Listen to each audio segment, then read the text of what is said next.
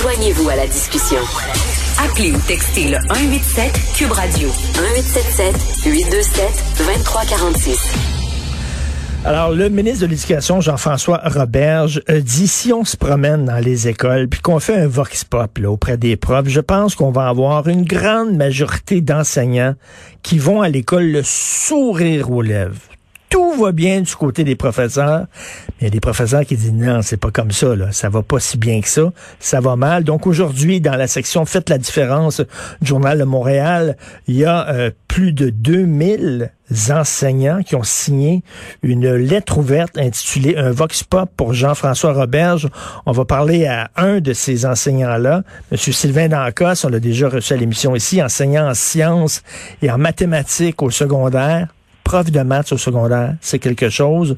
Alors, blogueur pour le Journal de Montréal. Bonjour Sylvain. Bonjour, M. Martineau. Bon, qu'est-ce qui se passe? Là? Ça, vous a, ça vous a piqué au vif toute la gang qui a dit là. ils sont contents, ils vont ils, vont travailler le matin en, chantant siffler, en travaillant. La la la la la la. Euh, ouais, c'est beau, hein. Des fois, je me le demande. Des fois, je me pose la question. Là, je me dis, est-ce que, est-ce que euh, mon ministre de l'Éducation, c'est le pyromane en chef ou est-ce que c'est le capitaine de l'équipe des licornes? Des fois, je me, on se pose la question, là, gentiment, là. Euh, puis c'est ça. Non, en lisant ça, honnêtement, puis on le dit très bien dans la lettre. Là, oui, on a le sourire parce qu'on aime notre métier. Oui, on a le sourire parce que si on aime ce métier-là, c'est grâce à nos élèves. Donc ça, oui, ça nous donne le sourire. Mais après ça, quand on commence à parler de d'autres sujets, là, on, trouve pas ça si drôle que ça. Puis on, trouve parfois que, le ministre est dans un monde parallèle. Donc, je ne sais pas si c'est de l'aveuglement volontaire ou pas. Là, la question reste en suspens. Là, mais disons que ça nous a rendu une mauvaise humeur. Puis, on a écrit une lettre euh, avec trois collègues. Je remercie d'ailleurs euh, Luc Papineau, Mathieu Bernière et Sylvain Bérubé. Parce que des fois, bon, il y en a qui, trouvent ça difficile à cause du devoir de loyauté, puis certains sont un peu craintifs de sortir publiquement. Mais on a quand même eu une réponse euh, au-delà de nos attentes. Là. On était rendu à 2100 signataires, euh, co-signataires euh, ce matin tôt. Là. Donc, ça a eu un impact majeur. Je trouve que c'est un beau vox pop. Je pense que la réponse est assez claire. Merci. Mais là, il le danger de ça, là. Parce que Sylvain, là, tu, le sais, là, les gens, les, les, les leaders syndicaux de profs, là, les, leaders syndicaux de, des syndicats de profs, ils chialent tout le temps, ils sont jamais contents de ça. on a tout le temps l'impression que les profs sont tout le temps en train de chialer, mais tout le temps, tout le temps, tout le temps. C'est pas un danger, ça, de dire en, plus cette lettre-là, là, ça n'a pas de bon sens, ils vont dire qu'un encore en train de chialer. Ouais, ben oui, il y a toujours un risque. À un moment donné, euh, si on se plaint pas, je vois pas qui est-ce qui va se plaindre. Là. Puis moi, il y a quelque chose qui m'agace honnêtement, là, euh, qui, qui, c'est l'éléphant dans la pièce. Là, on dirait, comme je disais tantôt, que certains font de l'aveuglement volontaire, là, mais les conditions de travail sont intimement liées aux conditions d'apprentissage. Puis il me semble que ça prend pas un, doctorat là, en physique quantique pour comprendre ça. Plus les conditions de travail vont être bonnes, ben plus les conditions d'apprentissage vont être bonnes aussi. Puis ça, tout le monde va en bénéficier. Euh, nous, notre message, on a essayé qu'il soit positif. Là. Donc, euh, le but, c'était pas de chialer pour chialer, là, mais le but, c'est de dire, écoutez, il y a peut-être certaines choses à régler, puis il faut, faut pas faire semblant que tout va bien. Euh, il y a des choses qu'on doit régler. Cela dit, c'est sûr que la gestion sanitaire amplifie les problèmes. puis je pense que la, gestion sanitaire amplifie les problèmes dans plusieurs domaines. Ce qu'on constate, ben, c'est que le système public a été laissé de côté pendant des, années, des années, des années. Puis là, ben, on a le boomerang qui nous revient en pleine face. Mais mettons, mettons Sylvain, tu as trouvé une, une, une, petite lanterne, là, voyons, une petite lampe. Une petite lampe, tu as frotté la lampe, puis un génie qui est sorti. C'est moi. OK? Moi, je suis Aladdin. OK? Puis je t'offre, je t'offre deux, deux souhaits qui vont être exaucés dans le milieu, parce qu'on peut pas, on peut pas tout régler les problèmes. Les deux, les deux plus importants, c'est quoi? Le nombre d'élèves par classe, c'est quoi, là? Les ventilateurs dans les écoles? Ben, je t'en donne deux, là. les ventilateurs dans les écoles, je pense que c'est circonstanciel. Moi, je reviendrai en février euh, l'an passé, là, avant que la, crise sanitaire arrive. Là, la crise sanitaire a généré d'autres problèmes, mais tant qu'on recule d'un an, là, puis qu'on se dit on est en février, on est heureux, on prend un petit verre de vin, comme on disait tantôt, hein, tout, va bien, euh, on a le sourire aux lèvres, bon, c'est parfait. Mais bon, est-ce que pour ça, là, il y a pas, il y a, y a, y a, des changements à apporter? Ben oui.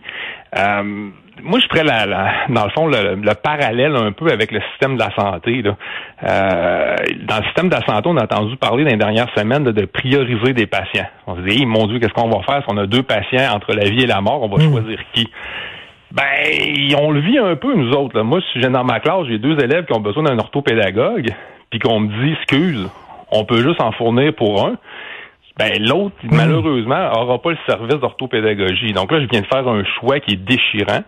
Puis ça, c'est pas normal. L'autre chose que je comparais avec le système de santé, c'est le délestage. On a entendu beaucoup parler du délestage. On va parler de chirurgie mineure qui sont hmm. retardées. Bon, je regarde mes élèves. J'en ai 28 exemples dans ma classe de première secondaire.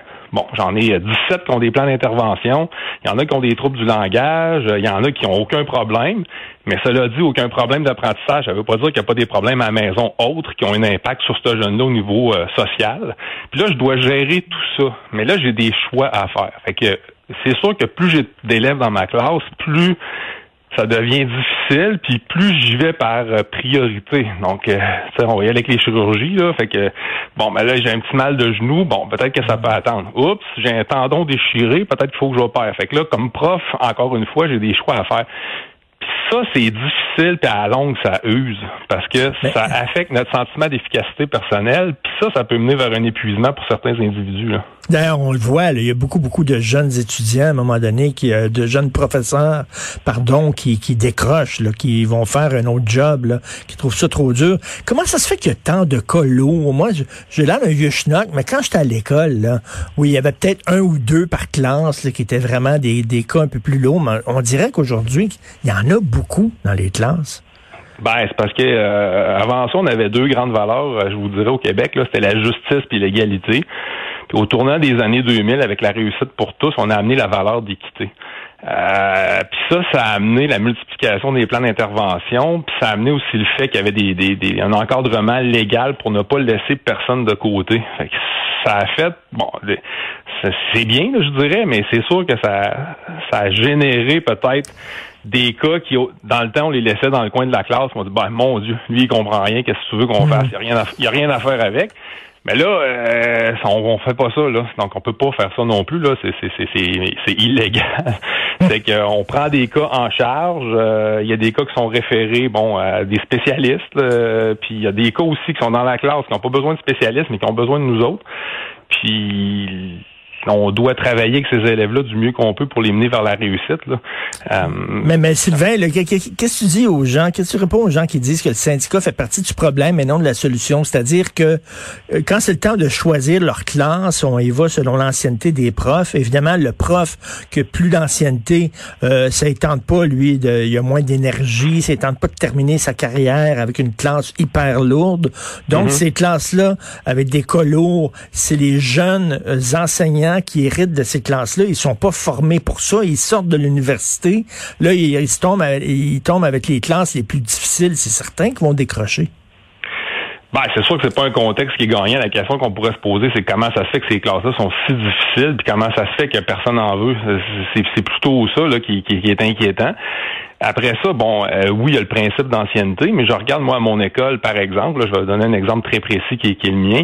Euh, dans chacun des départements, euh, en tout cas, nous, on fait un effort collectif entre collègues pour que les, tâches soient les plus équitables possibles. Donc, si je ramasse un 50% de classes qui sont peut-être plus faciles, on va dire ça comme ça entre guillemets, mais ben, je vais ramasser un autre 50 où j'aurai un peu plus d'ouvrage.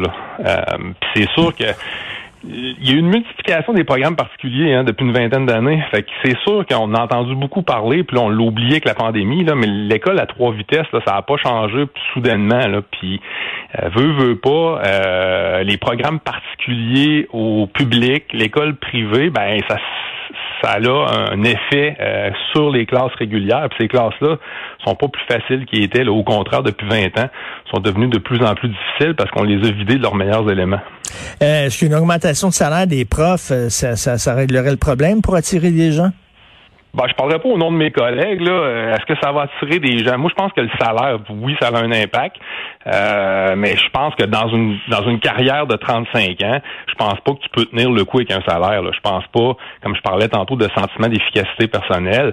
Quand bien même qu'on augmente mon, mon, mon salaire de 20 000 je vais avoir la même gestion à faire il va falloir que je t'offre 35 ans, il va falloir que j'amène mes élèves vers la réussite, puis je vais peut-être des fois me sentir impuissant parce que je me dis, mon Dieu, j'en laisse aller certains, puis ça n'a pas de bon sens, je suis en relation d'aide, puis il y a certains que je suis pas capable d'aider comme je devrais être capable de les aider.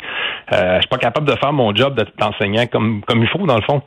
Euh, fait que ça, ouais, salaire, oui, mais je veux dire, ça reste un plaster satisfaisant pour certains. Moi, je sais qu'il y a certains enseignants qui sont tellement écœurés qu'ils se disent, regarde, on, nous promet plein de choses, mais on ça arrive jamais. Fait que donnez-nous le salaire, puis on va s'arranger avec le reste. Mais bon, là, il y a des syndicats. de voir ça. Il y a des syndicats de profs qui demandent que Jean-François Robert soit limogé, là, finalement, qu'on lui enlève la responsabilité de l'éducation. Est-ce que tu es, d'accord avec ça? Bon, honnêtement. Euh je ne sais pas ce que ça changerait euh, tant que ça. Là. Euh, premièrement, qui le remplacerait? Là? Ça, c'est la question. Là. Je veux dire, qui le mhm. remplacerait? Puis est-ce que le fait de changer de ministre, ça va changer la philosophie du gouvernement?